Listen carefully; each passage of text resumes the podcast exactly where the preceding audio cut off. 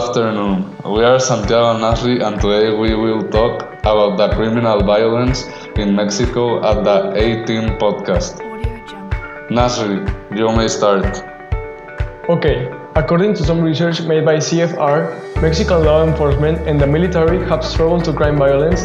In 2018, the number of drug-related murders in Mexico rose to 30,000, a 15% increase from the previous year and a record high. Moreover, Mexican cartels killed at least 130 candidates and politicians in the lead-up to Mexico's 2018 presidential elections.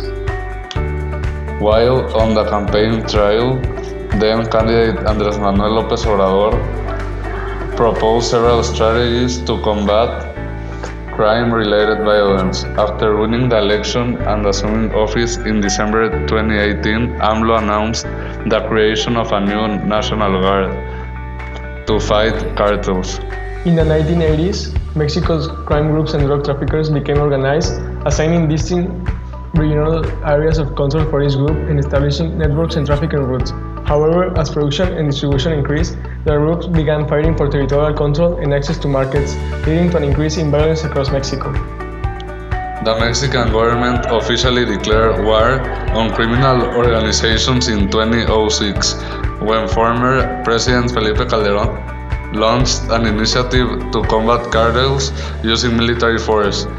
In 2012, President Enrique Peña Nieto revised the Calderón government strategy shifting efforts away from violent exchanges and toward improving law enforcement capacity and supporting public safety.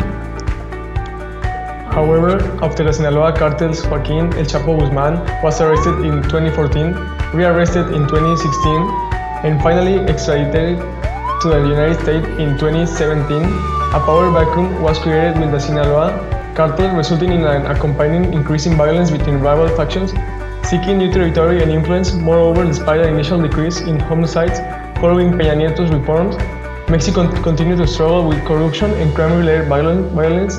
By 2016, drug-related homicides had increased by 22%, with more than 20,000 killed, and in 2017, a mass grave containing the remains of more than 250 victims of crime-related violence was uncovered in Veracruz State since 2006. Crime-related violence has resulted in an estimated of 150,000 deaths.